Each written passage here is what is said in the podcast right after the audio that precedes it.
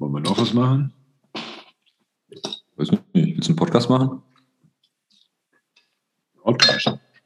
Ich, ich dachte, ich mache eigentlich einen über, über Bananas und so. Ich habe auch eine Idee gehabt. Lass mal was über Barbell machen. Also über Barbell und Bananas. Ja, ja. Barbell und Bananas. Hört sich gut an. Hey, nicht schlecht. Barbell und Bananas. Barbell und Bananas Podcast. Okay, let's do it.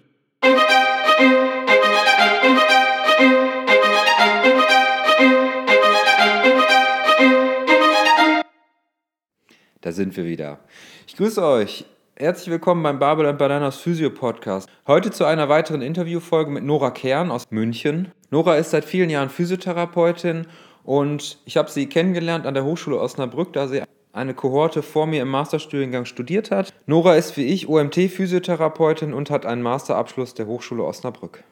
Sie ist Lehrtherapeutin im Bobart-Konzept und unterrichtet dort als Instruktorin die Advanced Courses in der International Bobart Instructors Training Association und sie ist klinische Supervisorin. Sie bietet klinische Beratung für Physiotherapeutinnen, Ergotherapeutinnen und Logopädinnen in den Ländern Deutschland, Österreich, Schweiz, aber auch in Italien, Spanien, Dänemark und noch einigen Ländern mehr an. Ihr Steckenpferd ist die Neurodynamik und die Behandlung neurologischer Patientinnen und sie bietet Kurse zur Integration der Neurodynamik in der Neurorehabilitation Rehabilitation an. Nora betrachtet diverse orthopädische Probleme, wie zum Beispiel auch die Skoliose durch die neurologische bzw. neurodynamische Brille. Und es ist immer wieder ein Augenöffner, sich mit ihr auseinanderzusetzen und zu diskutieren. Ich möchte mit Nora natürlich über Neurodynamik sprechen und über die Neurologie. Ich möchte über ihren Werdegang und über ihre Prägung sprechen, die sie innerhalb der Physiotherapie durch diverse Konzepte erhalten hat. Und ich möchte mit ihr darüber sprechen, welche vor- und Nachteile die Konzeptionalisierung, also die verschiedenen Konzepte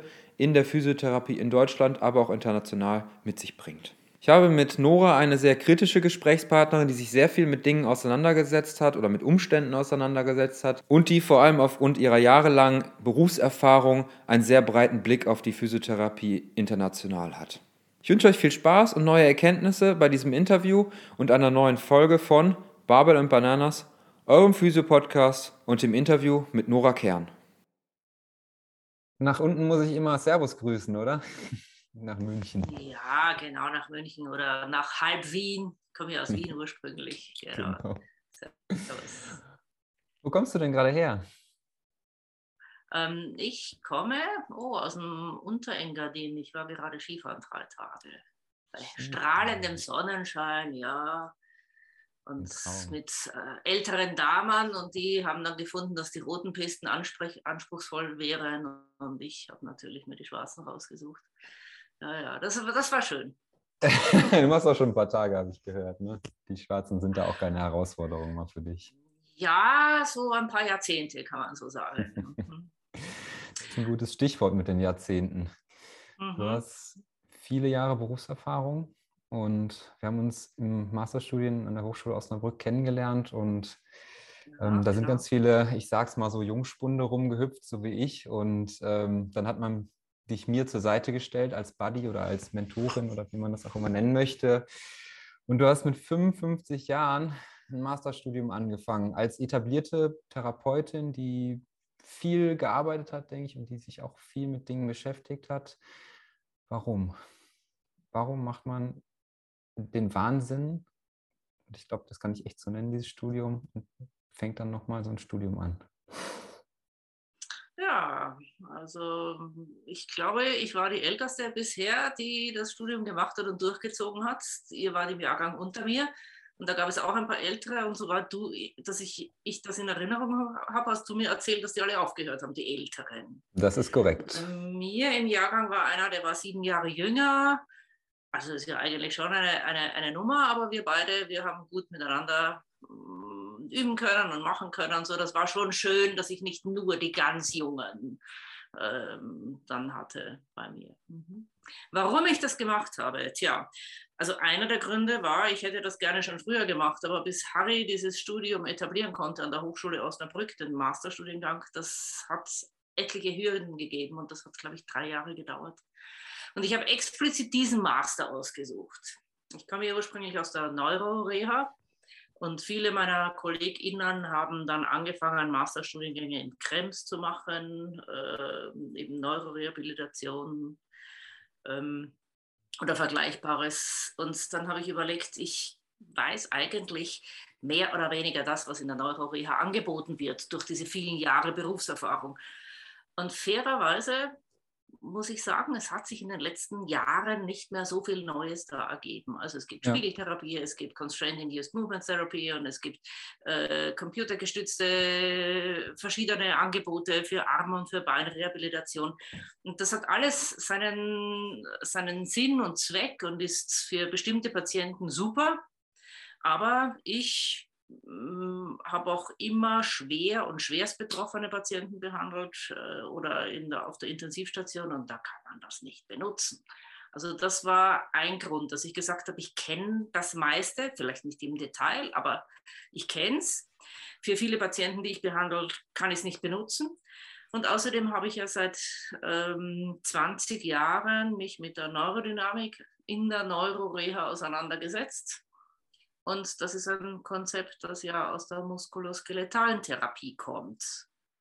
Und dann habe ich gemeint, das wäre doch die Idee, mir da mehr Hintergrundwissen aus dieser Richtung zu holen. Ja. Warum in Deutschland dann? Viel, warum in Deutschland? Mal, genau, also ich meine, in der Schweiz gibt es ja, wenn ich, wenn ich, richtig ah. informiert bin, zum Beispiel die Masterstudiengänge auch schon länger, auch mit, mit UMT-Angliederung, ja. auch die Donau-Uni Krems, die bietet ja, glaube ich, auch einen muskuloskeletalen Master oder zumindest eine UMT-Ausbildung an. Also Österreich, ähm, da, der, den Masterstudiengang dort leitet, ist ein Studienkollege von mir und der macht Kaltenbohren und das wollte ich ah, nicht. Ich habe vor mhm. vielen Jahren einen Mittelkurs gemacht und deswegen war, stand für mich Maitland nur zur Diskussion. Ich kannte Harry schon seit einigen Jahren und finde, dass Harry jemand ist, der sehr äh, vielseitig interessiert und auch äh, ist und, und, und viel Wissen mitbringt, auch von anderen Bereichen. Ähm, so, das war ein Argument. Schweiz hast du angesprochen, habe ich mich auch erkundigt, tatsächlich. Aber in Winterthur hätte ich ähm, drei Tage in der Woche anwesend sein müssen und das wäre mit meiner Art, wie ich lebe und wie ich äh, arbeite, nicht vereinbar gewesen. Ich habe auch Australien angedacht, Perth, aber in meinem Alter gibt es einfach keine Stipendien mehr. Und, und das ist da sauteuer. Äh, in München auch etwas zu bezahlen und ich habe Familie und also das wäre schwierig gewesen, dafür ein Jahr oder für anderthalb Jahre hinzugehen und ohne Unterstützung das alles selbst zu finanzieren, ja. Das stimmt, das stimmt. Übrigens, wenn also deswegen bin ich dann bei Harry. Genau, Harry von Pikatz vielleicht einmal kurz für die, die ihn nicht kennen. Ja, genau. Mhm. Äh, Senior Maitland Instructor und viele andere Sachen, Krafter und so. Ich habe auch bei jemandem Krafter-Kurs gemacht schon. Ähm, und warum ich seinen, seinen Studiengang gewählt habe, war, weil er der einzige Studiengang war, der ähm, Theorie und Praxis verknüpft. Und das war mir ganz wichtig. Ja, ja. Dass ich nicht nur einen rein theoretischen Master of Science mache, sondern dass ich eben dabei auch die OMT-Ausbildung habe am Ende. Dass also die äh, manuelle Geschicklichkeit auch äh, gefördert wird und geschult wird während dieses Studiums. Das finde ich ist ein Manko bei den meisten Masters, Masterangeboten, ja, die es ja. gibt. Und die ist ja, auch wenn das in der Neurologie oder in der, Neurothera oder in der neurologischen Therapie ja oftmals ein bisschen anders vermittelt wird, die ist ja auch in der, in der neurologischen Therapie extrem wichtig. Wenn ich mich so daran erinnere, dass du irgendwann mal bei mir in Düsseldorf in der, in der, Küche gesessen hast und mir eine sehr schöne Geschichte erzählt hat, dass ihr mal äh, angefangen habt, manuelle Techniken bei neurologischen Patienten anzuwenden und der Patient nachher doch sehr interessant aus dem Raum rausgegangen ist, wenn ich das so richtig reproduziere, dass ihr einfach mal, ich sag mal, random Maitland-Techniken an allen Gelenken getestet habt und was die so mit der Bewegungs Bewegungsfähigkeit machen wenn ich das so richtig. Ja, genau. Also das war ein Patient, der nach, mit einem Schlaganfall gekommen ist und so eine dezente Pusher-Symptomatik noch hatte. Und eine Kollegin hat dann ihm einfach alle Maitland-Techniken gezeigt. Das war so nicht das, was normalerweise auf einem Kurs äh, üblich ist, aber da hat sie das so äh, entschieden. Und der Patient ging nachher absolut symmetrisch, absolut leicht und schnell äh, aus dem Raum hinaus. Und äh, das ist natürlich schon beeindruckend, wenn man sonst immer überlegt, äh, dass das ja eine, eine rein strukturelle Behandlung gewesen ist und man sonst in der Neuroreha immer denkt, dass es irgendwie motorisches Lernen oder so eine Rolle spielen muss. Und das war da gar nicht. Der Einzige, der motorisch gelernt hat, war vielleicht die Therapeutin, die sich ein Gelenk von einem genau. Schlaganfallpatienten anbietet. Ja. Was wiederum für einen Manualtherapeuten oder in der manualtherapeutischen Ausbildung dann wieder nicht vermittelt wird, finde ich. Also wenn wir zum Beispiel mit, mit Kindern mit Zerebralparesen ähm, arbeiten und wir dann auch zum Beispiel mit den Ärzten mal sprechen, die dann Gelenk, also Beweglichkeitsmessungen vom Gelenk her machen, die gehen mit ihrer extrem orthopädischen Sichtweise, weil die Ausbildung halt extrem orthopädisch an, sehr schnell daran und nehmen zum Beispiel den Einfluss der Spastik gar nicht mit in diese Beweglichkeitsprüfung auf und unterschlagen im Grunde oftmals auch so ein bisschen das Bewegungsausmaß eigentlich da wäre, wenn man den Patienten einen Ticken mehr Zeit geben würde. Das äh, habe ich jetzt auch nochmal die letzten Jahre lernen dürfen, dass da, dass man da nochmal mit einer anderen Brille drauf gucken darf, aber die Konzepte deswegen nicht weniger oder mehr wirksam vielleicht in einem anderen Kontext sind. Also das sehe ich als einen großes, äh, großen Nachteil auch an. Auf der einen Seite ist es natürlich gut, dass man äh, in äh, einem Bereich spezialisiert ausgebildet wird, so man äh, mhm. muskuloskeletale Therapie oder früher manuelle Therapie oder Neuroreha, weil es ja schon sehr viel spezielle ähm, Ideen und äh, Einschränkungen gibt, die man beachten muss. Aber es wird sehr wenig äh, auf die andere Seite hinübergeschaut. Und so wie die, wie du sagst, die Leute, die muskuloskeletal arbeiten, die haben meistens Angst davor, richtig gehend Angst, einen neurologischen Patienten zu behandeln, weil sie sagen, was soll ich denn machen, wenn der nicht antworten kann? Ähm, oder wenn er komische Sachen antwortet. Ähm, und auf der anderen Seite die neurologischen Therapeutinnen, die dann sagen, naja, ich weiß nicht, wie ich mit einem Gelenk umgehen soll. Und das schlimmste Beispiel war hier, die ähm, sehr viel auf Arbeit oder Therapie auf Partizipationsebene Wert legen. Die habe ich dann gefragt, was macht ihr, wenn ein Patient Knieprobleme hat, Knieschmerzen hat? Behandelt ihr die dann äh, manuell bei euch in der Praxis? Hat sie gesagt, nö, das machen wir nicht. Wir behandeln nur auf Partizipationsebene. Und das ist völlig konträr zu meinem Verständnis von einer äh, individualisierten Behandlung von einem Patienten. Da muss ich auf alles, was mir der sagt, muss ich irgendwie eingehen können.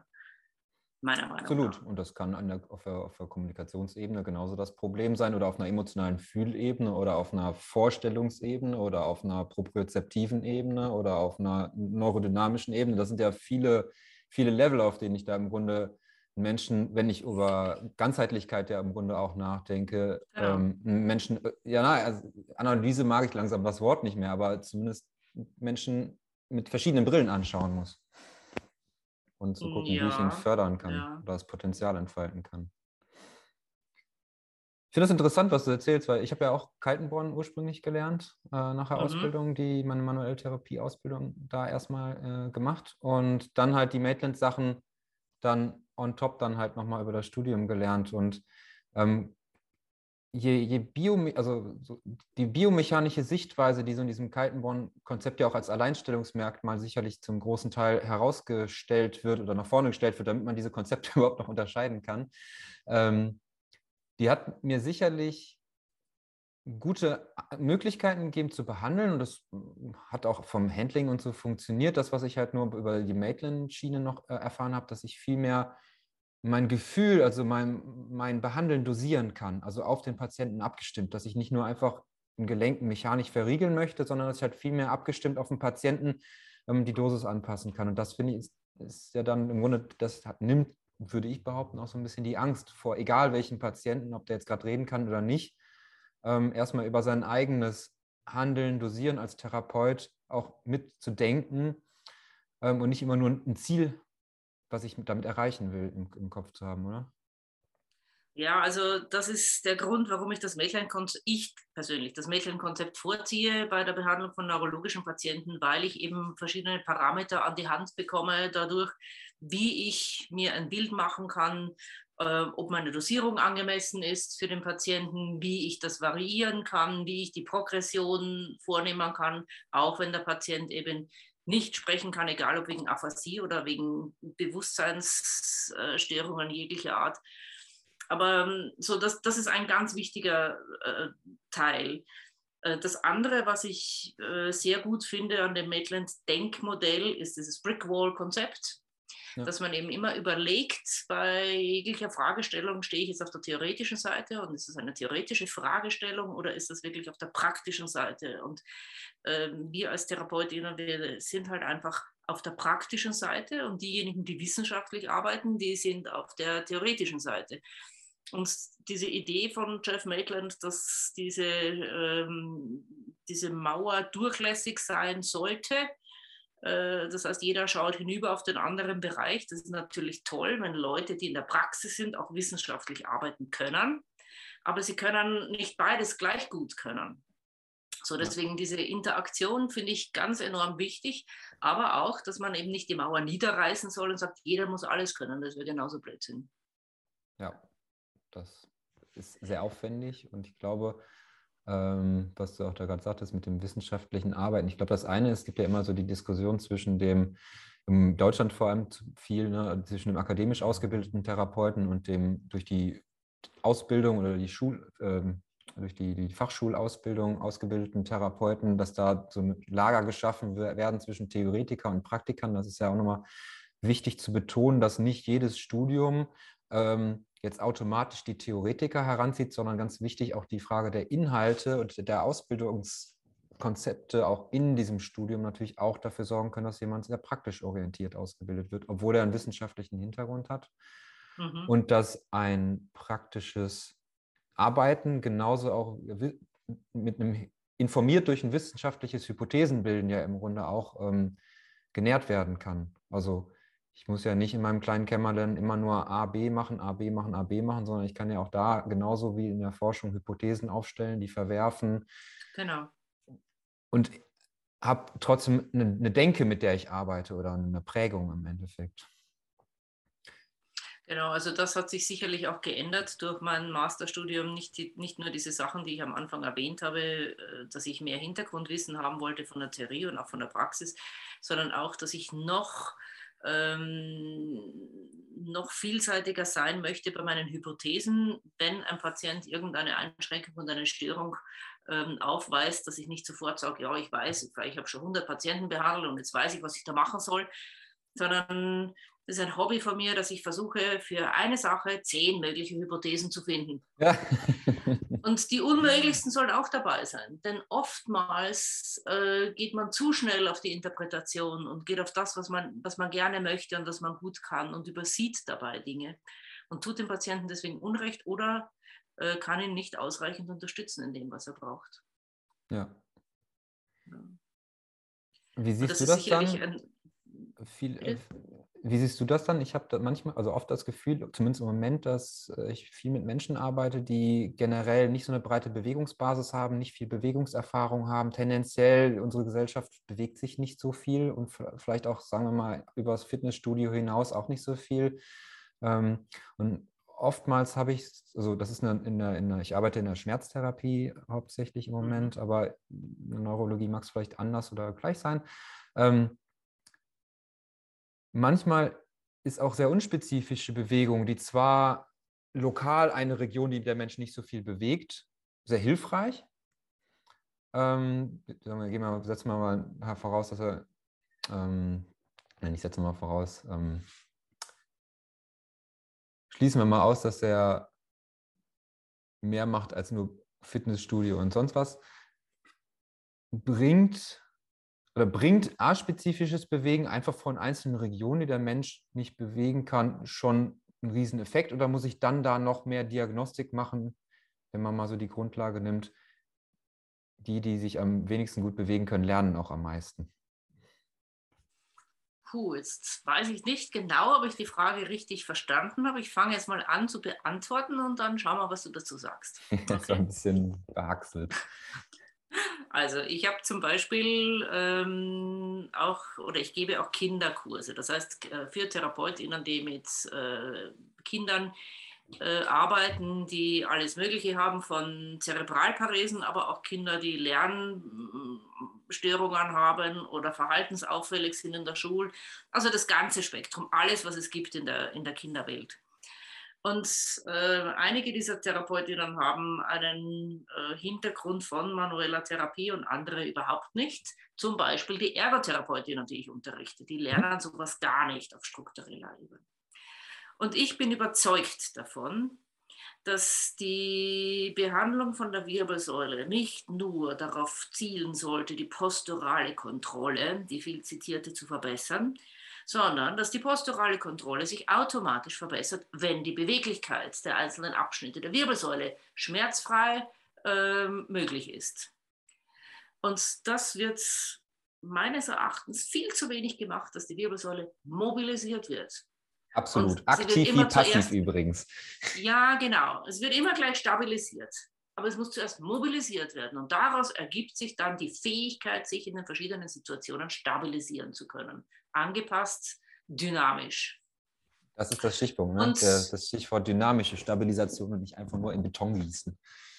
Genau ähm, wie ein Kollege einmal gesagt hat, es gibt eine beste Sitzstellung. Sage ich, nein, das gibt es nicht, weil die beste Sitzstellung ist, sich ständig zu verändern. Und natürlich kann man auch mal bucklig sitzen und mal ein Bein oben haben und sonst irgendwas, aber es geht darum, dass man sich verändert, dass es nicht immer gleich bleibt. Naja, und diesen Therapeutinnen, die eben wenig äh, bis kein Hintergrundwissen darüber haben, die möchte ich auch befähigen, dass sie in der Lage sind, die Wirbelsäule passiv zu einem gewissen Grad zu untersuchen und zu behandeln. Und gegebenenfalls dann sagen zu können zu einem Physio, bitte schau dir das genauer an, äh, ich glaube, da ist irgendwas, was behandelt gehört. Darum geht es ja. ja. Es muss nicht jeder alles können, aber ich muss zumindest so grob sagen können, das ist in Ordnung oder da ist irgendwas auffällig.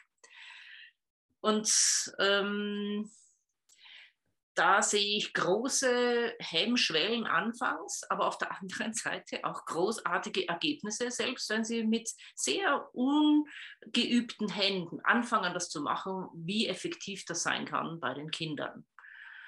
Ähm, bei den Kindern ist das alles noch wesentlich schneller. Wenn man irgendwas macht, dann springen die Kinder einfach nach vorne in ihrer Entwicklung. Bei den Erwachsenen ist das genauso. Also auch da möchte ich, dass alle, die auf meine Kurse kümmern, die Wirbelsäule bis zu einem gewissen Grad mobilisieren können. So ist es das, was du gemeint hast. Ja, ähm, ich bin gedanklich einen Schritt weiter gegangen, äh, was die aktive Bewegung angeht, weil ich im Moment sehr viel mit Patienten arbeite, wo ich das Gefühl habe, ich muss sie einfach nur hinsetzen und ihnen irgendwie vermitteln, dass sie Brustwirbelsäule, Lendenwirbelsäule, cervicothoracalen Übergang mal aktiv mobilisieren, selber lernen also wirklich Segment, also Segmentbereiche bewegen lernen, die halt sonst einfach nicht bewegt werden mhm. und dadurch extreme Schritte nach vorne machen, ohne dass ich meinen riesen Denkapparat eigentlich anwerfen muss und komplex denken muss. Ähm, das ist ja etwas, was Frau Klein-Vogelbach vor vielen Jahren schon begonnen hat. Ich weiß nicht, ob äh, das noch bekannt ist, dieser Name FBL, unter den ja. jungen Therapeuten. Functional Kinetics, FBL, FBL durfte genau, ich auch mal eine Ausbildung machen. Ja. Also die hat da ein paar sehr gute Ideen dazu gehabt. Ähm, das ist richtig so, das ist schwer bei den neurologischen Patienten, weil viele überhaupt kein Gefühl haben für ihren Rücken. Aber man kann das äh, mit, mit Facilitation machen, also dass man das assistiv macht, die Bewegungen. Also die können das nicht ganz alleine, aber wenn ich meine Hände dran habe und die Bewegungsrichtung vorgebe und die, die Wiederholungszahl sozusagen vorgebe und das, dann kann man das wunderbar machen, ja. Das ist ganz wichtig. Und einige Patienten, schwer Betroffene, die können das nicht ertragen, wenn sie passiv bewegt werden. Und ja. dann muss ich das so assistiv machen oder in einer funktionellen Tätigkeit. Also wie, was weiß ich, das T-Shirt im Liegen anziehen, da kann ich das auch einbauen oder beim Waschen oder bei so, äh, solchen Sachen, ja. Aber ich wollte noch was anderes sagen, weil ich das auch ganz wichtig finde. Ich arbeite ja auch in mehreren Kliniken ähm, wo mit schwerst betroffenen Schädelhirntrauma-Verletzten. Und da gibt es ja am Anfang zwei große Gruppen. Die eine Gruppe, die liegt still im Bett und wenn man sie gelagert hat, dann liegen sie da vier Stunden. Nach vier Stunden kommt man hinein und dann liegen sie immer noch schön und dann sagt man, na, der kann noch ein paar Stunden liegen, dem geht es gerade gut. Und dann gibt es die mhm. Wilden, wo man als Therapeut schon überlegt, mh, werde ich heute mit gebrochener Nase rauskommen oder mit gebrochenen Fingern oder werde ich es überleben? Und äh, die große Frage ist eigentlich, welche Patienten haben das bessere Outcome? Ja. Und es sind die, die sinnlos, ziellos mit den Beinen gegen die Wände trommeln und im schlimmsten Fall den Therapeuten eine knallen, das sind diejenigen, die ein besseres Outcome haben, weil die halten ihre Gelenke mobil, ihre Muskeln kräftig, ähm, ihre ganzen anderen Strukturen, also Nerven und Bindegewebe, alles bleibt einfach gut durchblutet und deswegen gut intakt. Ja, und der Cortex auch das, ne, im Endeffekt. Ja.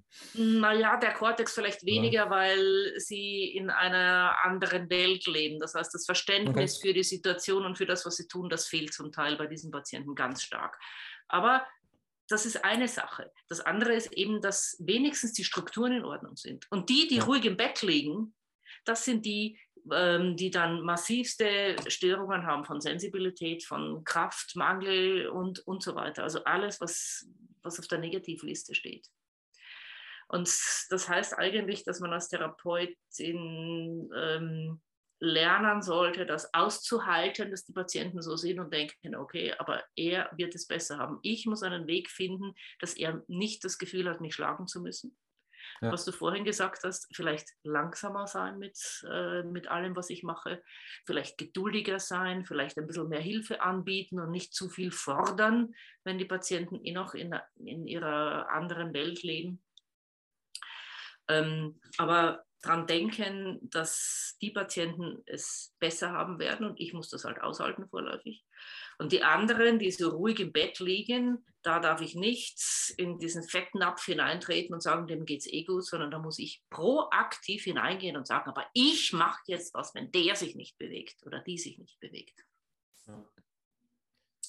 Das sind zwei wichtige Punkte, finde ich. Auf der einen Seite dieses Verlangsamen, also haben wir in der Schmerztherapie auch extrem viel, heute auch wieder Patienten, die einfach Jahre, 30 Jahre Schmerzerfahrung haben. Da kann ich nicht mit, meinem, mit meiner Brille drauf und einfach sagen, wir machen das jetzt so, so, so und so. Da muss ich erstmal einen Rapport mhm. aufbauen. Da muss ich auch erstmal das ganze emotionale Gebilde, was ja da ist, irgendwie mit einfangen, damit der Mensch überhaupt, naja, emotional bereit ist, sich in irgendeiner Form auf Bewegung einzulassen. Und mhm. ähm, gerade in diesem Gesundheitssystem, wo eh extrem viel eher passiv versorgt wird, von der Mobilisation bis hin zur Injektion, bis hin zur äh, Bandage oder sowas, ähm, fordern ja auch viele Patienten immer wieder ein, massiert zu werden, taped zu werden und da halt vernünftig eine Ebene zu finden, wo ich nicht den Menschen übergehe auf der einen Seite und auf der anderen Seite aber schon auch deutlich mache, dass wenn wir uns als Menschen mal verlangsamen und nicht immer nur Olympia als Ziel haben, dass da auch was daraus entstehen kann. Also dass Leistung nicht nur aus ich bringe Leistung entsteht, sondern auch mal einfach nur aus einem sich erstmal auf das Level heruntergeben, wo man lernen kann. Mhm. Auf jeden Fall. Mhm. Mhm. Wenn du jetzt so lernen, darf ich noch was zu Lernen sagen, weil mir das ganz ja. wichtig ist. Ähm, weil Lernen geht eigentlich nur dann, wenn du nicht gestresst bist. Und der Stressauslöser kann Angst sein, Angst vor der Bewegung, Angst vor den Schmerzen. Der äh, Stressauslöser kann aber auch Angst sein, aus dem Bett zu fallen, auch wenn der Patient in der Mitte des Bettes liegt. Und ich sage, na, das kann doch gar nicht sein, dass du aus dem Bett rausfliegst. Trotzdem kann er subjektiv dieses Gefühl haben. Also hm, alle diese Stressfaktoren einfach wegzunehmen. Erst dann kann ein Patient lernen. Und wir unterschätzen das, was alles Stress auslösen kann. Ich wollte gerade sagen, und dann sind immer noch genug persönliche Stressfaktoren da, wie ich bin nicht gut genug, ich mache das falsch, ich kann, ja, auch gerade dieses viel auch Männer-Frauen-Bilder, ich als Ernährer habe jetzt einen Schlaganfall, warum kann ich nicht mehr für meine Familie sorgen? Genau. Das sind ja Riesenstressoren, genau. mit denen man über einen Patienten auch mal sprechen darf, auch als Therapeut das mal aushalten darf, dass da vielleicht jemand mal anfängt zu weinen oder erstmal auch emotional ein bisschen zerbricht und dann auch aus diesen daraus wieder sich hocharbeiten kann, dass da erstmal Energie auch wieder freigesetzt wird im Endeffekt. Ähm, ja, extrem wichtig. Das stimmt. Wenn du jetzt auf eher, sage ich mal, manuelle oder muskuloskeletale Konzepte blickst oder auf neurologisch behandelnde, da gibt es ja sicherlich noch die ein oder anderen Untergruppen und alles. Wie stehst denn du zu so einer Konzeptionalisierung von diesen innerhalb dieser Therapieberufe? Ähm, ich habe dich akustisch jetzt nicht verstanden, zu der Konzeptionalisierung von? Innerhalb der Physiotherapie, innerhalb dieser Therapieberufe, also dieses Zerpflücken, dieses, dieses äh, Verschubladen im Endeffekt. So, das ist eine ganz schwer zu beantwortende Frage. Denn wenn du in die Medizinwelt schaust, da gibt es auch den HNO-Spezialisten und den orthopädischen Chirurgen und der eine kann das andere nicht übernehmen. So, es ist wichtig, dass es Spezialisten gibt, die sich für ganz spezielle Themen ähm, oder denen widmen und sich damit auseinandersetzen und da gut werden. Zum Beispiel in Australien gibt es ja alle, die, die mit Whiplash, also mit Schleudertrauma sich äh, beschäftigen. Die machen nur Schleudertrauma, die kennen praktisch nur mehr die HBS und äh, ein bisschen was drumherum. So, das ist schon wichtig, um, um die Forschung, die Entwicklung in dem Bereich weiterzubringen. Ähm, auf der anderen Seite gibt es dann diese ganzen Therapiekonzepte, die seit vielen Jahren standardmäßig unterrichtet werden. Auch das Bobert-Konzept, wo ich äh, Instruktorin bin seit vielen Jahren schon. Aber ich weiß nicht, ob es wirklich reicht, sich einem Konzept mit Haut und Haaren zu verschreiben, denn ein Patient kann eben Läuse und Flöhe und Äpfel und Birnen und Zwetschgen und alles gleichzeitig haben.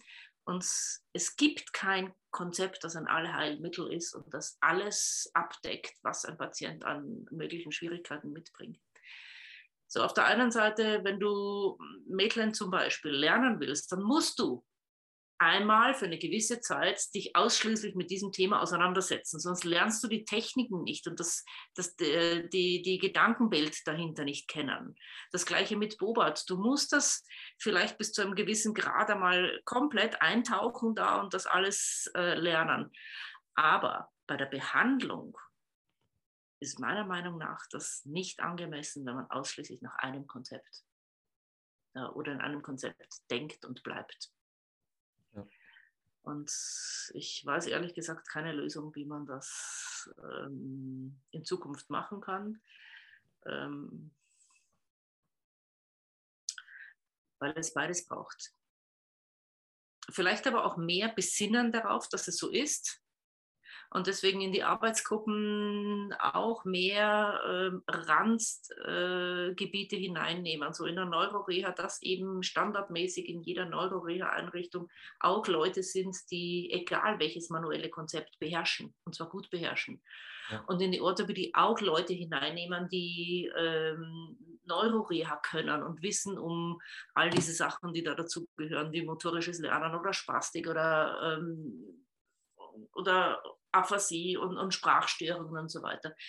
So dass man immer auch von den anderen Gruppen jemand hat oder einen Atemtherapeuten, der spezialisiert ist darauf, oder bei den Schleudertrauma, äh, bei den, bei den SAT-Patienten, bei den Schädelhirnverletzten, auch jemand, der sich mit Schleudertrauma gut auskennt. Ich glaube, das wäre die einzige Möglichkeit. Dass es einzelne Personen gibt, die alles abdecken, das ist wahrscheinlich illusorisch. Da brauchen wir viele Jahre für, ne? Ja, irgendwie müsste es sowas wie so ein, so ein interdisziplinäres Spielen geben, so ohne Ego.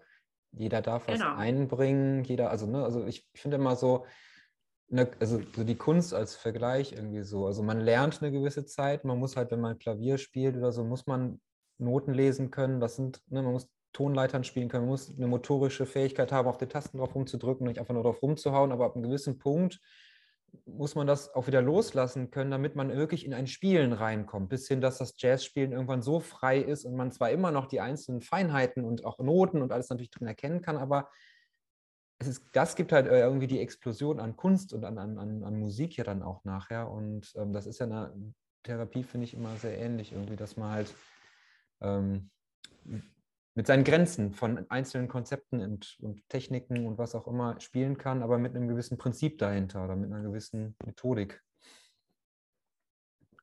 Ja. Das ist Wenn, auch noch ein anderes äh, Lieblingsthema von mir, dieses Clinical Reasoning. Ja. Weil das innerhalb der einzelnen Konzepte ja teilweise wunderbar im Detail ausgearbeitet ist. Mit ja. einer komplett falschen Grundannahme die Grundannahme ist nämlich, dass mein Konzept das Richtige ist. Und Forschung macht immer genau das Gegenteil. Ne? Die Forschung stellt immer alles erstmal in Frage. Das finde ich schon mal einen ganz schönen Kontrast.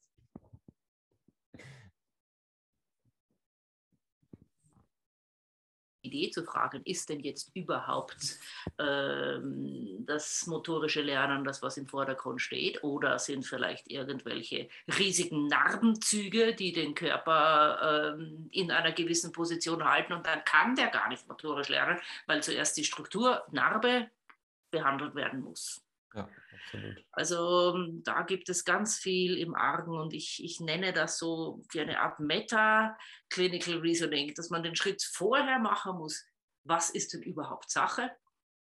Ist es denn Bobat? Ist es denn Neurodynamik? Ist es ein Gelenk, das ich behandeln muss? Ist es irgendwelche Bindegewebe, Faszienstrukturen? Oder ist es, worum geht es jetzt? Ist es Muskelkraft, die reduziert ist? Worum geht es überhaupt?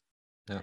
Und ein anderer Punkt ist, dass man immer meint, es ist immer eine Sache. Aber das habe ich auch gelernt äh, durch das Maitland-Konzept, diese Gewichtung, dass man sich überlegt, das sind meistens zwei oder drei verschiedene Sachen und dass ich eine prozentuale Einschätzung äh, geben muss. Wie viel Prozent ist diese Struktur, wie viel Prozent ist jenes Thema? Ja. Und das hilft schon viel, auch äh, nicht so sehr die Scheuklappen zu behalten. Du hast ja vorhin Australien angesprochen. Ich weiß nicht, ob du mhm. da auch ähm, vom, im Arbeitskontext da warst oder im Urlaub oder so. Ich weiß, dass du zumindest äh, über, beim Neuroorthopedic Institute Kurse gemacht hast. Ich weiß auch nicht, ob jetzt bei David Butler noch selber oder so. Aber wenn du jetzt gerade das, was du so gerade erzählt hast oder darüber gesprochen hast, ist das, was du so im internationalen Rahmen, vielleicht auch im, im australischen Rahmen, so wenn man das mal ein bisschen rausgreift, so als Spirit mitgenommen hast? Oder ist es, also du bist ja viel auch international unterwegs, ist das irgendwie anders als in Deutschland? Also ich habe bei David Butler Kurs gemacht, ja, bei David Butler und Louis Gifford. Das war ja am Anfang sein, sein Buddy oder die haben das gemeinsam entwickelt. Aber das war nicht in Australien, sondern das war in der Schweiz, in Bad Ragaz. Das war der allererste Kurs, den sie überhaupt in Europa gegeben haben. Ah, okay. Und das war ein spannender Kurs, weil da waren nur Instruktorinnen äh, geballte, geballte Power von Wissen. Okay. Ja, und zwar Bobart, PNF, Maitland und Kleinvogelbach, also wow. funktionelle Bewegungslehre. Und das war allein schon cool, aus diesen ganzen Konzepten äh, Leute zusammen zu haben und gemeinsam mit einem anderen ähm, der anders auf die Patienten draufschaut, einen Patienten behandeln zu können. Also das war schon sehr außergewöhnlich. Ähm, in Australien selber habe ich nie gearbeitet, sondern ich war auf dem, auf dem Kongress, auf dem zweiten äh, Enui-Kongress von David Butler in Adelaide vor zehn Jahren. Ähm, aber was ich so generell als, als, als Idee von den australischen Therapeutinnen habe, ist, das erste ist, die kennen keine Maitland-Kurse, weil Maitland ist, wird ihnen mit der therapeutischen Muttermilch eingeflößt. So, die wachsen mit diesem Denkmodell auf und äh, deswegen sind die vielleicht auch strukturierter in, in vielen anderen ähm, Aspekten. Aber das Wichtigste für mich ist, die haben eine ganz lockere Art, mit Fehlern umzugehen. Ja. Die, wenn die irgendetwas erforschen oder erfinden wollen, dann machen sie was und 90 Sachen gehen schief und das 91. ist gut und dann ignorieren die die 90 Sachen und freuen sich irrsinnig über das, was sie gefunden haben. So viel zum Thema und wir Lernen. In ne? Europa, genau. Wir sind immer so, oh, wir müssen sofort alles immer richtig machen und die Besten sein und es muss genauso sein, wie die anderen es erwarten.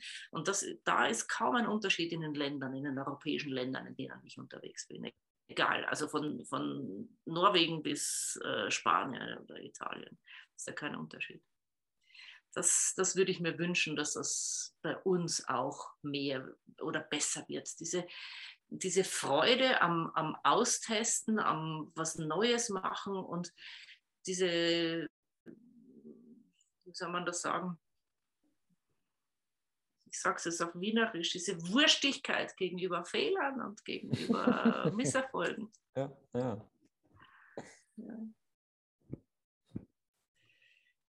Ist das das, was dich so auch am meisten die letzten Jahre geprägt hat und dich über den Tellerrand hat schauen lassen? Gerade wenn man jetzt mal so darüber überlegt, dass du ja auch, wenn man sich mal deine Kurse anguckst, orthopädische Probleme eher aus einem neurologisch oder neurodynamischen äh, Aspekt betrachtest?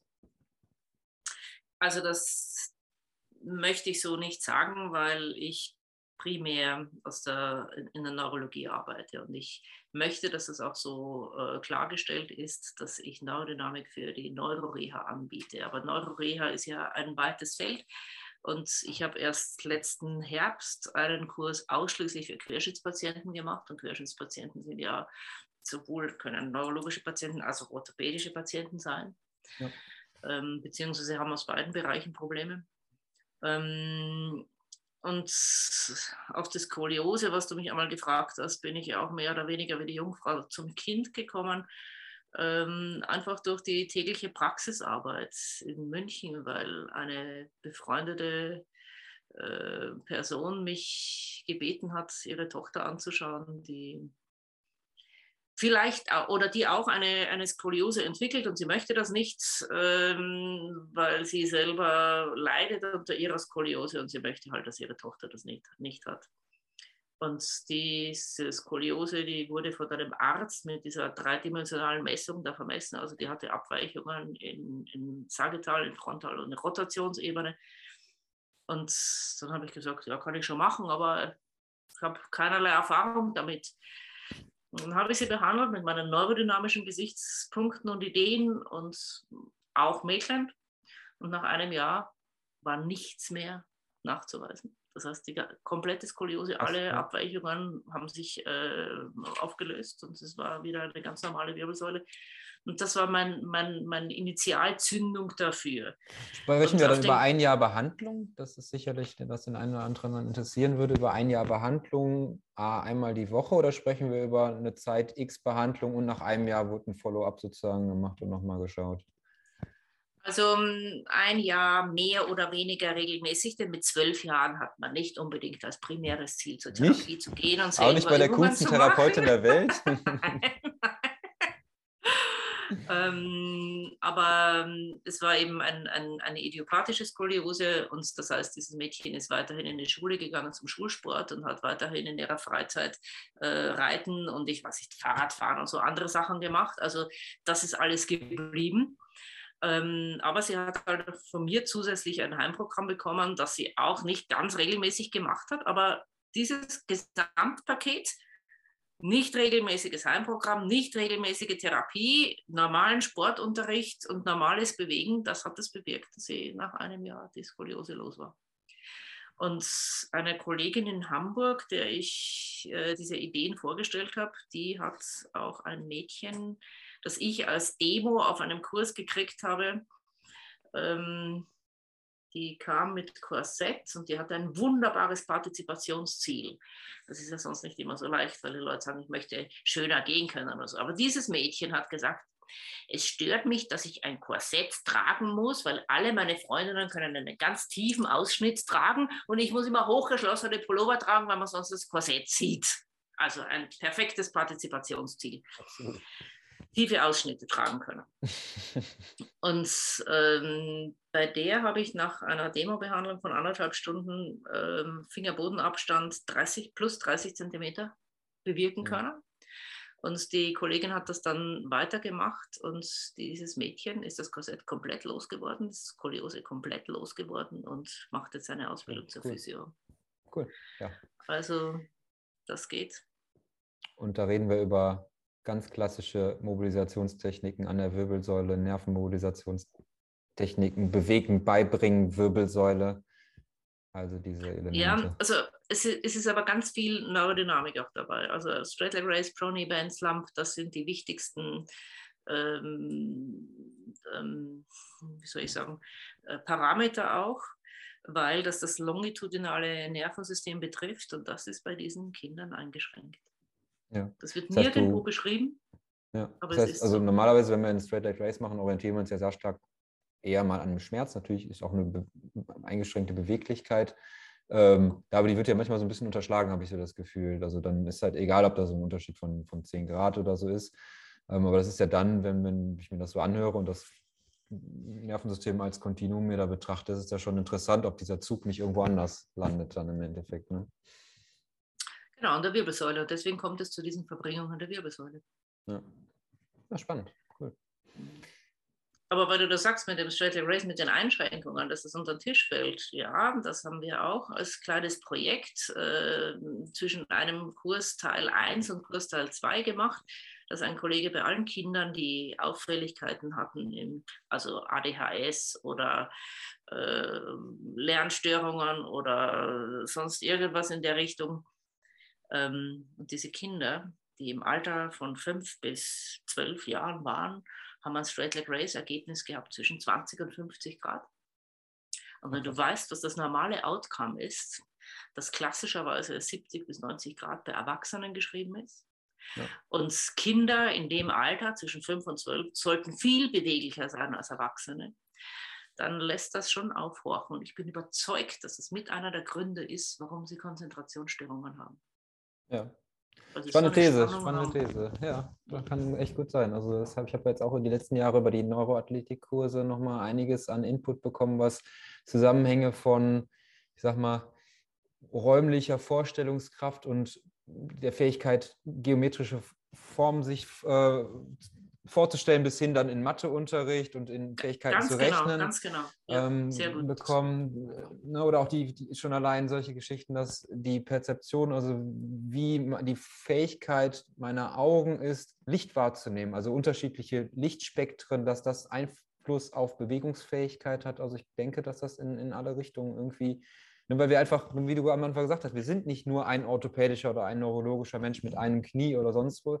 Wir sind halt ein funktionierendes Ganzes. Und da mhm. Ähm, gilt es jetzt dann auch natürlich äh, klar zu beweisen, dass das so ist. Aber die Hypothesen, die kann ich auf jeden Fall sehr nachvollziehen und auch sehr unterstützen, dass äh, mhm. Mhm. da extreme Interaktionen sind, wenn man denn hinguckt. Und viel oft wird auf mich hingeguckt, glaube ich. Da wird die Schublade aufgemacht und dann wird das Kind mit der Lernschwäche halt zu einem Lerntherapeuten gesteckt. Genau. Genau wie genau. ein Patient in der Sprachauffälligkeit beim Logopäden landet. Aber genau. Äh, beim Logopäden ist halt effektiv gesehen unterm Hals Schluss, sag ich mal so. Ganz platt gedacht, da wird mich vielleicht der eine oder andere lünchen. Aber der restliche Bewegungsapparat mag dem Ganzen ja vielleicht zuarbeiten. Oder andere psycho psychologische Aspekte. Genau, so das würde ich mir ja wünschen, dass äh, zumindest neurologische Patienten standardmäßig auch auf alle neurodynamischen Tests untersucht würden, so wie man das in der muskuloskeletalen Therapie macht, dass es Standard ist, dass es dazugehört zum normalen Assessment, zur normalen Befundaufnahme, weil man nur dann, wenn man hinguckt, auch finden kann, ob es Auffälligkeiten gibt. Und ich kenne das schon auch bei Patienten, dass die besser sprechen können mit mehr neuraler Vorspannung oder weniger neuraler Vorspannung. Also da gibt es ja. ganz viele Zusammenhänge. Ja. Ja, und nicht nur sprechen im Sinne von Dysarthrie oder, oder bessere Aussprache, sondern auch äh, besseren Zugriff auf die Sprache haben können. Beides. Krass. Ja, spannend. Da ist, glaube ich, also da ist ja, passiert ja in der Neurowissenschaft und in der Neuroscience passiert ja relativ viel, nur der Übertrag in die praktischen Berufsgruppen und auch die praktische Anwendung, also Grunde die funktionelle Neurologie. Da, da der, der Weg ist lang, oder die, die Mühlen malen langsam, habe ich so das Gefühl. Da werden die Standards neurologischen Tests gemacht, die halt eigentlich ja schon fast eher aus dem ärztlichen Bereich kommen und dann das Ganze genau. wieder. Ne? Das, wo unsere genau. Profession ja eigentlich das Problem hat, nicht nur also nicht nur das Wissen der anderen Berufe, hauptsächlich also ärztlichen Berufe zu haben und orthopädischen Tests zu machen, sondern auch als Identität die Bewegung in der, im Assessment, in der Behandlung und in der Prävention im Grunde zu sehen, zu sagen, okay, wenn ich als Bewegungstherapeut mit, meinem Bewe mit meiner Bewegungsbrille, mit meiner Bewegungsdiagnostik auf Problem XY schaue, beinhaltet das, beinhaltet das natürlich Gelenkbewegung, bla bla bla, Nerven und so weiter aber ich muss durch meine Bewegungsbrille gucken und kann mir nicht dann nur den einen Test aus einem anderen System rausnehmen und da jetzt was drüber interpretieren. Ja, also da habe ich ganz viele Beispiele auch von, von Augenmotilitätsstörungen, dass der Arzt schreibt, ja, das sind keine Auffälligkeiten beim Hirnnerventests. Ähm, das kann schon sein in seinem Standard-Setting, dass er da nichts ja. gemerkt hat. Aber ich merke sehr wohl, dass er in, dem, in der einen Position besser äh, fokussieren kann als in einer anderen Position. Und das ist eigentlich auch unsere Verantwortung, dass wir nicht nur sagen, das ist eh getestet, sondern ich schaue das, so wie du sagst, mit der Bewegungsbrille an, in verschiedenen Situationen, Positionen, äh, während einer Aktivität oder so. Hatte ich letztens auch noch eine Patientin, die hatte, ich habe so einen Multi-Font-Size-Chart, also verschiedene Schriftgrößen und ne, einfach so Schriftgröße 4, 5, 6, 7, alles da drauf gedruckt mit so Sprichwörtern. Und dann habe ich die halt vorher lesen lassen, welche sie so am schärfsten, also welche Schriftgröße oder Schrift, welche kleinste Schrift sie gerade gut noch lesen kann. Dann haben wir irgendwelche Brustwirbelsäulenmobilisationen gemacht und dann konnte sie vier Schriftgrößen kleiner noch gut lesen. Und das sind natürlich solche Sachen, wo die, wo die Leute auch gucken und sich denken, was passiert hier zur Hölle? Aber da wird es ja spannend. Da finde ich, finde Physiotherapie eigentlich erst so richtig an, äh, wo man mal auch anfangen muss zu denken als Therapeut auf der einen Seite. Ich meine, dafür sind wir ja auch da. Auf der anderen Seite aber auch mal anfangen kann, wieder zu spielen, zu sagen, okay, ich muss jetzt nicht jedes Mal irgendwas am Auge machen, nur weil das Auge vielleicht das Problem hat. Ja, ähm, und du musst kein ausgewiesener Augenexperte zu, äh, sein dafür so wie ich als Physio auch während meiner Behandlung, egal was ich mit dem Patienten mache, zählen kann, wie oft er schluckt zum Beispiel. Und dann kann ich auch überlegen, wann schluckt er mehr und wann ist die Qualität des Schluckens besser. Also ähm, Schlucken ist noch ein Bereich, das in Deutschland bei den Ergotherapeuten oft verankert ist. In anderen Ländern sind es eher die Sprachtherapeuten und Logopäden. Ähm, aber Augen, das ist etwas, das eigentlich gar keiner hat. Da gibt es die, naja, die Augenärzte, aber klassischerweise oder ähm, Optometristen. Oder, äh, äh, genau, Optometristen. Aber die haben wiederum keine Ahnung vom restlichen Körper.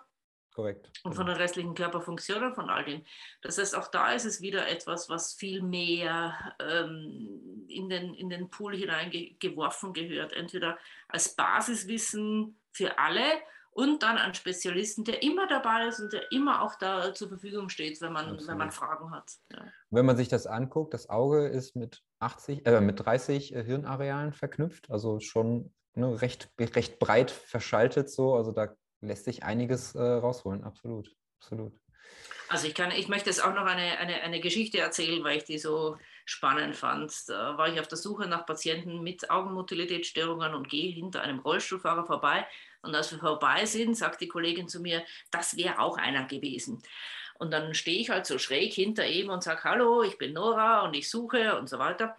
Ähm, der Patient schaut mich an und er fokussiert mich und hat Augenkontakt, alles perfekt. Denke ich mir, naja, also ähm, ich weiß jetzt im Moment eigentlich nichts, was da das Problem ist. Dann lese ich auf seinem Rollstuhltisch beim Sprechen Kopf immer in der Mitte halten.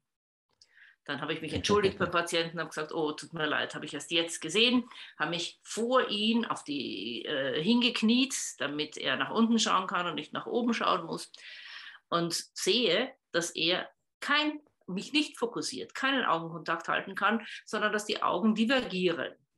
Hm. Also er konnte nicht die ähm, ähm, Konvergenz. Äh, Konvergenz machen, genau. Dann habe ich gesagt, wie war das? Das war da auf der Seite, war das doch ganz anders. Habe ich das noch einmal getestet? Ja, das stand wirklich, in, auf, wenn ich seitlich neben ihm oben stand, also nach, auf die Seite nach oben, konnte er wunderbar die Augen kontrollieren. Dann habe ich mir nur gedacht, mh, das ist schön, natürlich möchte ich, dass die Leute auch den Kopf in Mittelstellung haben können. Aber wie soll denn der arme Mann überhaupt lesen, dass er den Kopf in der Mitte halten kann, wenn er in der Mitte gar nicht fokussieren kann? ja. Also das ist eine, eine Themaverfehlung. Ich muss doch zuerst schauen, in welcher Position ist es möglich. Und dann fange ich dort an. Und von da kann ich das Potenzial entwickeln. Genau. ja, absolut. Ja, ja. Absolut. Du sprichst mir aus der Seele, Nora. Schön schön, dass, es, äh, dass sich solche Ideen auch langsam äh, durchsetzen und dass auch andere Leute drauf kommen, dass man nicht nur aus Armen und Beinen besteht. Nee, das stimmt. Also so mit, dem, mit der Neuroathletikbrille oder mit dem Background, den ich da mir die letzten Jahre erarbeitet habe, wird sehr viel Neurodynamik auch in funktionellere Positionen, auch gerade was mit Kraft- oder Athletiktraining angeht, auch diese ganze Augenbewegung, die werden da sehr stark mit eingebaut. Genau, ähm, ja. Wenn man sich anguckt, was da, ne, also wo schon, wo, wo, allein die Funktion des Hippocampus und was da, also was wir da alles für können müssen, damit wir den vernünftig aktiv halten können mit unserer Orientierung im Raum. Also da machen sich schon ein paar Leute, also da passiert, glaube ich, ziemlich viel und äh, das geht auch langsam, aber sicher in die breitere Masse. Auch aber die Gefahr. Neurotherapeuten? Ja, das weiß ich nicht. Und das Problem, was ich mhm. immer so mhm. sehe, ist bei solchen Sachen, das sehen wir in diesem Faszienbereich gerade auch. Ähm, ab einem gewissen Punkt, wenn es in die Breite geht, wird es wieder so stark vereinfacht, dass das halt im Grunde, sag ich mal so, für den Durchschnittssportler wieder irgendwie angewendet werden kann, weil das dann der Standardpatient sozusagen ist, obwohl man, wenn man ehrlich ist, vielleicht gar nicht da so richtig von Patienten sprechen könnte, wenn man die sich anhört, was du da so an um sich herumschlagen, nicht so ganz orientierten äh, Schlaganfallpatienten berichtest. Ähm, ja. Wenn ich überlege, ich meine, du hast viel Berufserfahrung, du hast verschiedene Therapieleitungen gemacht, in verschiedenen Ländern arbeitet. Gibt es Situationen oder Fortbildungen oder auch vielleicht einfach Menschen, die dich geprägt haben? Also ich meine, ne, nicht jeder Physiotherapeut ist Bobat-Instructorin oder irgendwas in der Richtung überhaupt auf der Welt. Was hat dich da hingebracht oder was hat dafür gesorgt, dass du, was vielleicht auch für Begegnungen haben dafür gesorgt, dass du da auch Mut gefasst hast, da weiterzumachen und dass du da überhaupt so angekommen bist mit deinem ganzen Wissen und auch deiner, deiner Arbeit oder wie du jetzt gerade arbeitest? Hm. Also wenn ich ganz ehrlich sein soll, ich war überhaupt nicht so zielstrebig, wie das heute von den jungen Kolleginnen erwartet wird. Ich, es war nicht mein Ziel, Bobat-Instruktorin zu werden, sondern eine Kollegin von mir hat einfach gesagt, du machst das auch. Und dann habe ich gesagt, gut, wenn du meinst, dann mache ich das. Also man braucht auch Leute, die einen fördern. So ist das nicht. Ja. Ähm, und ich bin deswegen nicht überzeugt, dass es richtig ist, dass man immer drei Seiten Begründung schreiben muss, warum man etwas tun will oder nicht. Ich bin in vieles hineingerutscht. Ja. Zufällig. Aber ich muss auch sagen, ich habe immer alles angenommen. Wenn gefragt wurde, wer möchte das machen, habe ich immer hier gesagt. Ja. Habe mich immer gemeldet und äh, habe alles ausprobiert, egal wie verrückt das gewesen ist. So hochfrequent, wo ich die, die, die Elektro den, den, den, Kopf mit den elektrischen Impulsen immer genau 10 Zentimeter Entfernung von dem Patienten halten musste und dann drüber gefahren bin. So, das gibt es überhaupt nicht mehr heutzutage. Ja? Das war was Komisches und das habe ich auch nicht oft gemacht. Aber egal was, ich habe immer hier gesagt. Und ich glaube, das ist wichtig, ähm, wenn, man, wenn man weiterkommen will. Ähm, und dann eben die Leute, die mich immer wieder unterstützt haben, aus welchen Gründen auch immer, das war nicht immer hehre Gründe, das war manchmal einfach finanziell, die haben jemanden gebraucht, der diesen Kurs hat. Und dann bin halt ich dahin gekommen. Ähm, aber wenn du sagst, wer mich, ähm, welche Personen mich beeinflusst haben, dann könnte ich jetzt natürlich Namen nennen, aber eigentlich will ich das nicht, sondern ich möchte sagen, in erster Linie die Patientinnen und ihre Angehörigen. Weil die haben ähm, das Wissen darüber, was sie brauchen. Sie sagen es nur nicht klar, sondern oft verschlüsselt, sodass man dreimal überlegen muss, was bedeutet das jetzt, was er gesagt hat. Aber das war immer der Drive, dass ich gesagt habe, ich möchte das besser machen können. Ich möchte das, was der Patient sich wünscht, besser verstehen oder äh, besser Therapie anbieten können oder geschickter sein mit den Händen oder was auch immer. Und die Angehörigen genauso, weil nicht alle Patienten ja das selber sagen können, kleine Kinder oder komatöse Patienten. Ähm, und das andere, was mich immer wieder ähm, mm, motiviert hat, das waren die sogenannten dummen Fragen von Studentinnen oder Kursteilnehmerinnen. Das sind immer die besten, die einen so äh, am falschen Fuß erwischen, äh, erwischen, wo man keine Antwort parat hat sofort, wo man sagen muss, äh, darüber habe ich noch nie nachgedacht. Und meistens sind das so die banalen Fragen ähm, über die Standards, die jeder vom anderen übernimmt, als ob das in Stein gemeißelt wäre. Und dann kommt irgendein junger Mensch und sagt, wieso ist das eigentlich so? Das sind die klasse Sachen, die mich immer getrieben haben, weiterzumachen und, und mehr wissen zu wollen. Das ist ein und, wunderbares Schlusswort ja, vielleicht ein, eine Sache noch dazu, weil ich die Antwort ja nicht immer am nächsten Tag gewusst habe. Ja. Und das möchte ich als Beruhigung für die jungen Leute auch noch vielleicht zum Schluss sagen, die immer sagen, ja, aber ich möchte das gerne wissen. Manche Fragen haben mich ein paar Jahre lang beschäftigt und plötzlich bin ich aufgewacht in der Nacht und habe gedacht, das ist der Grund, warum der Patient das damals so gemacht hat. Das ist aber sehr gut auch für mich zu hören, als vielleicht doch manchmal äh, jemand, der doch ein bisschen Dinge zu schnell will und Dinge beschleunigen möchte und äh, doch noch hier und da an sich ein Ziel hinsetzt, äh, dass man die Zeit manchmal dann doch auch äh, wirken lassen darf und wo wir wieder auch beim Thema Verlangsamen sind und beim Thema Lernen, oder? Genau. Genau. Das Gehirn macht das schon. Aber halt mit Zeit. Mit Zeit, die wir alle ja angeblich nicht haben. Ne? Wie heißt das so schön im Buddhismus? Zeit ist eine Illusion. danke dir. Für das Ende Ja, danke habe ich, noch drei- habe ich noch drei Fragen vorbereitet. Noch die vielleicht, Fragen, okay. Genau, sie vielleicht ein bisschen kurz und knapp, so das, was dir so als erstes aus dem Bauch übers Herz in den Kopf geht, beantworten kannst. Ähm, Frage Nummer eins: Welches Bewegungsthema ist deines Erachtens total unterbewertet und unterschätzt, was dich aber irgendwie jeden Tag und Nacht beschäftigt? Also vielleicht ist es das, was wir vorhin gesagt haben über die Augen. Augenbewegung. Augen und Körper und Koordination und, und Raum, ähm, weil das so keiner Therapiegruppe bisher wirklich zugeordnet wird. Okay, dann spult nochmal zurück und hört euch das mal an. Mhm. ähm, zweitens, was ist Bewegung für dich? Hm. Ähm, Bewegung ist ja auch Kommunikation. Erstens einmal, dass es mir wohl geht und wenn es mir wohl geht, dann bewege ich mich freier und dann ähm, vermittle ich ja auch eine nonverbale Botschaft anderen Menschen über mich. Und wenn jemand sich nicht bewegen kann, dann vermittelt er auch eine nonverbale Botschaft. Und die ist meistens ungünstig für ihn, auch wenn er das nicht so beabsichtigt. Ähm, zum Beispiel bei Bechterew-Patienten, die halt immer krumm sind und man deswegen denkt, die wären vielleicht introvertiert, aber dann sind sie das gar nicht, sondern sie sind sehr extrovertiert, aber sie können es nicht mehr machen aufgrund der Steifigkeit. Also ähm, Bewegung ähm, auch als Mittel der Kommunikation und das könnte man auch in der Therapie mehr einbauen. Ja. Spannend, ja. Dritte Frage: Gibt es etwas, was du gerade selber neu lernst? Also, ich meine, ich bin ja nicht mehr so blutjung. Und neu lernen an Bewegung. Ähm, Aber muss ja nicht Bewegung sein, ne? Moment äh, sportlich nichts. Aber ähm, wenn ich denke an das Skifahren jetzt die letzten Tage, ich bin ja Linkshänder und deswegen nehme ich, wenn ich am Schlepplift fahre, gerne den Bügel mit der linken Hand. Aber ich weiß schon, dass es eine Gewohnheit ist und deswegen mache ich das extra bei jedem zweiten Tour, dass ich so fahren muss, dass ich ihn mit der rechten Hand nehmen muss. Ähm, oder wenn ich merke, dass ich wieder die ganze Zeit links am Hang fahre, dann muss ich wieder rechts am Hang fahren. Oder wenn ich vor Corona habe ich das gerne gemacht, dass ich jeden Tag, wenn ich in einem Hotel zum Frühstück komme, dass ich immer einen anderen Tisch wähle, weil man tatsächlich eine andere Perspektive hat auf alles, was man sieht. Und einige anderen Mitbewohner dann sehr indigniert sind, weil man auf ihrem Platz sitzt. Also das finde ich auch lustig. Das ist so diese Handtuchmentalität.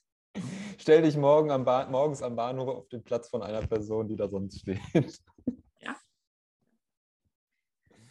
gibt es ja auch in den, äh, als Sprichwort so in den Schuhen von anderen gehen und das ist so auf dem Platz von einem anderen sitzen oder durch andere Augen schauen, das finde ich ganz wichtig. Das ist für mich Ja. auch ein Bewegungsthema, eben gedanklich flexibel bleiben. Cool, spannend. Ganz, ganz schöner Aspekt. Nora, danke dir für deine Zeit. Vielen lieben Dank. Ich könnte, glaube ich, noch Stunden mit dir weiter quatschen und dich vor allem ausquetschen, was deine Geschichten angeht und dein Wissen und deine Kritik an Dingen, beziehungsweise ein kritisches Auseinandersetzen. Ähm, ja, vielleicht kommt es irgendwann nochmal zu einer Runde zwei. Das darf es aber jetzt heute erstmal sein. Wir sind in einer Stunde ganz gut rum. Vielen Dank für dein offenes Teilen. Und Ja, ich finde, die Zeit ist verflogen, Fabian. Wahnsinn, ne? Wegen Wahnsinn. deiner guten Gesprächsführung, oder? Ah, Ja. Okay, nein, ich fand das auch sehr, sehr spannend, mit dir zu reden, wie schon früher oft, weil du als ähm, junger Mensch aus meiner Sicht ähm, auch einen sehr breiten Blick hast auf viele Dinge. So, das ist schön, das freut mich danke. Bis dahin. Ciao. Ciao.